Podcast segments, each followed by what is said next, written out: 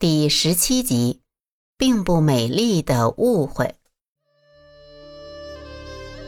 钱莹莹心情郁闷的走了好久，终于到了叶禅的诊所。在门口，钱莹莹稍稍整理了一下衣衫，就走了进去。叶禅正在给人诊病，看见钱莹莹走了进来，有点出乎意料。他忙起身招呼，把钱莹莹送到里屋坐下，说：“钱小姐，你怎么没打招呼就过来了？你过来，你爹钱老板他可知道？”钱莹莹点点头。叶禅又说：“看你这脸色可不太好啊，你先在这歇歇，我忙完了再来给你看看。”说完，他就到王大祥那里取了一壶茶，拿了几样点心放到里屋，让钱莹莹边吃边等。由于是上午，前来看病的人不少。中间虽然叶禅进里屋和钱莹莹聊了几句，但总是被前来看病的人打断。叶禅只好说：“你要是没事的话呀，就在这里等等。中午我请你吃饭。”钱莹莹点头答应，在里屋喝着茶，慢慢等。这可苦了一直跟着女儿的钱老板，他躲在远处，眼见女儿进去以后就没了动静。叶禅也在干着他的事儿，他想知道事情的进展情况，可又不能过去问。一番衡量之后，只得走到王大祥的茶馆里头，边喝茶边观察了。临近中午，叶禅才忙活完，他走进里屋，看到钱莹莹已经趴在桌子上睡着了，旁边放着一本翻开的书，估计是他等的无聊，拿叶禅的书来看也不感兴趣。再加上昨夜没怎么睡得好，一时困了就睡着了。叶禅伸手在他的肩上拍了一下，钱莹莹立刻惊醒了，有点恍惚地问：“你忙完了？”“嗯，完了。我们去旁边茶馆边吃边聊吧。”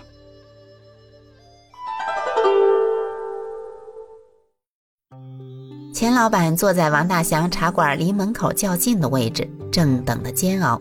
忽然看见叶禅和女儿走了过来，他忙转过身，低下头，换了个不起眼的位置坐下。叶禅领着钱莹莹找了靠窗的座位坐下，让钱莹莹点了几样小菜和饭食。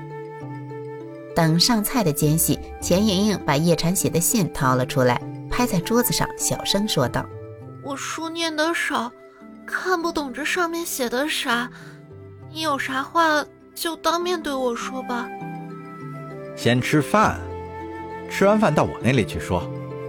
钱莹莹看了叶禅一眼，不再言语。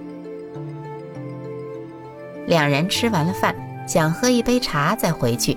王大祥满脸堆笑的凑了过来：“哟，叶大夫，哎，这位就是沈小姐吧？”哎呦喂，真不愧是大家闺秀啊！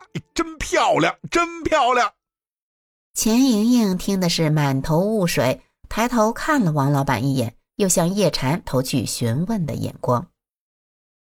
王大祥立刻意识到自己犯了错误，闭上了嘴，有些尴尬的站在那里。叶禅咳嗽了一声：“这位啊，是钱莹莹，钱小姐，是我以前东家的女儿。”又转过头对钱莹莹说：“啊，这位是茶馆的王老板。”钱莹莹只好强装笑颜，问道：“那沈小姐是谁？”“是是和我定亲的呀。”钱莹莹瞪大了眼睛：“你真的定亲了？”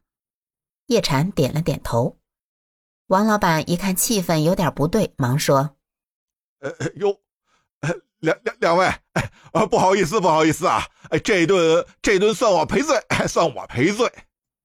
没事儿，王老板，你能详细的告诉我这个沈小姐的情况吗？等会儿去我那儿，我详细跟你说，还不行吗？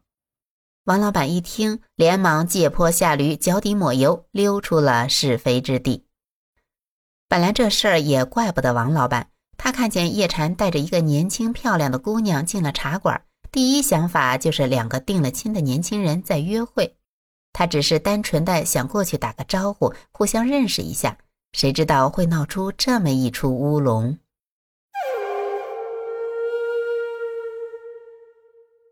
叶禅和钱莹莹回到诊所，面对面坐下以后，钱莹莹情绪明显低落了许多，她有些幽怨地说：“叶禅，你真的定亲了吗？”叶禅本来还没想好怎样开口告诉钱莹莹她定亲的事儿，王大祥插了这么一杠子，倒帮了他。听钱莹莹这么一问，就回道：“嗯，就是城北沈府的三小姐。”因为我时常去给沈府的仆人看病，所以就认识了呀。哦，哪个沈府？就是那个沈正义史家。钱莹莹有点有气无力地说：“原来还是个千金小姐，真是没想到。你们是一见钟情的吗？”叶禅自嘲地笑了一下：“不是。”是旁边那个茶馆王老板的姐姐做的媒。这个沈小姐不是很丑，没人要吗？叶禅摇摇头。钱莹莹忽然觉得自己不知道该说些什么了。本来以为凭自己的家世和容貌配叶禅是绰绰有余，她曾坚信只要自己愿意嫁，叶禅肯定乐意娶。可是现在看来，这一切只是自己的臆想罢了。和叶禅定亲的这个沈家的三小姐，在家世上可以说是完全碾压他了。长得还不丑，其他方面自己又没什么出彩的地方，凭什么和人家竞争？想到这里，钱爷爷心里很不是滋味，第一次体会到相形见绌的感觉。她不想在叶禅面前流露出自己的失望和无助，她站起身，有些落寞地说。那祝福你了，叶禅，我要走了。叶禅见钱莹莹的神色有些落寞，心里也有些怜惜，虽想安慰几句，但是想到现实，也只能快刀斩乱麻了。他尽量以平静的语气说：“那你慢走，保重。”钱莹莹见叶禅好像并不在乎自己的感受，心中一阵酸楚。她强忍着眼泪走出了叶禅的诊所。叶禅望着钱莹莹一步一步地走远，直到看见钱老板从茶馆出来，在后边远远地跟着，才转过身来。此时他的心中也是五味杂陈。钱莹莹对他的情感，他也察觉得出来。他不能接受，并不是因为钱老板的阻挠。而是因为他觉得要娶一个女人，最起码在结婚后要保证她的生活水平不下降，他不能让人家姑娘跟着自己受苦。他知道自己现在还没有这样的能力让钱莹莹过着像现在这种悠哉悠哉的生活，所以他不能接受钱莹莹的感情。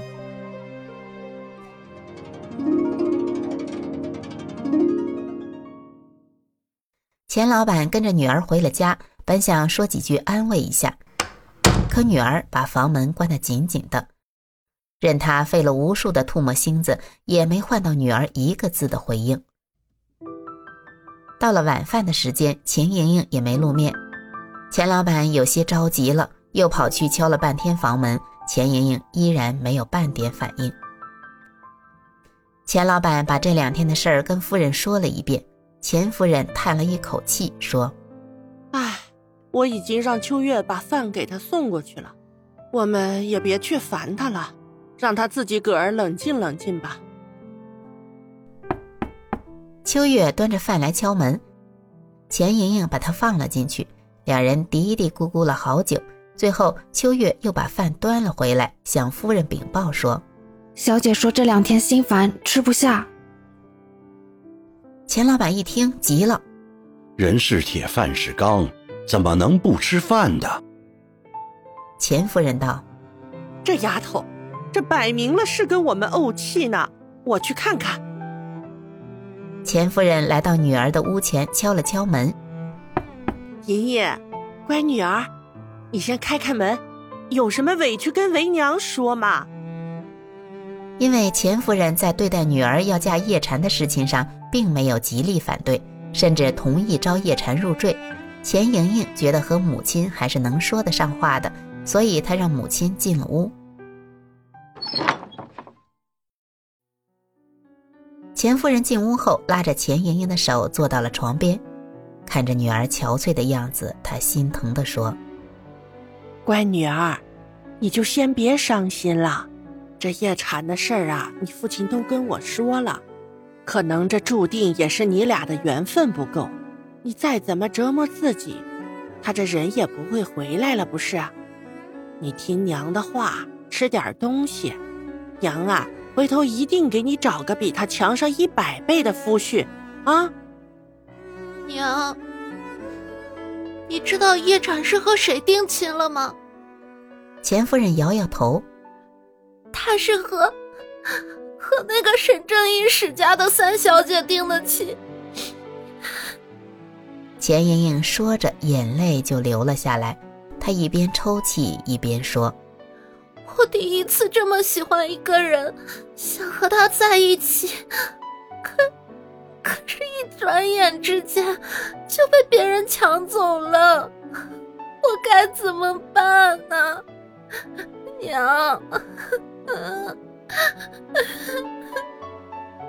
钱夫人拍着女儿的背，心疼的说：“哎呦，我的心肝女儿，事已至此，你就别再想了。”好好吃点东西，这青州城里呀，好后生有的是。哎，我就不信没有比那叶禅更顺你眼的人了。钱莹莹见母亲这样说，就不再说话了，只是坐在那里流泪。钱夫人又苦劝了一阵儿，看没什么效果，就只好出来了。她觉得女儿是在使小性子，过一段时间想通了就好了。他不知道，钱莹莹已经在心里暗暗地做了一个决定。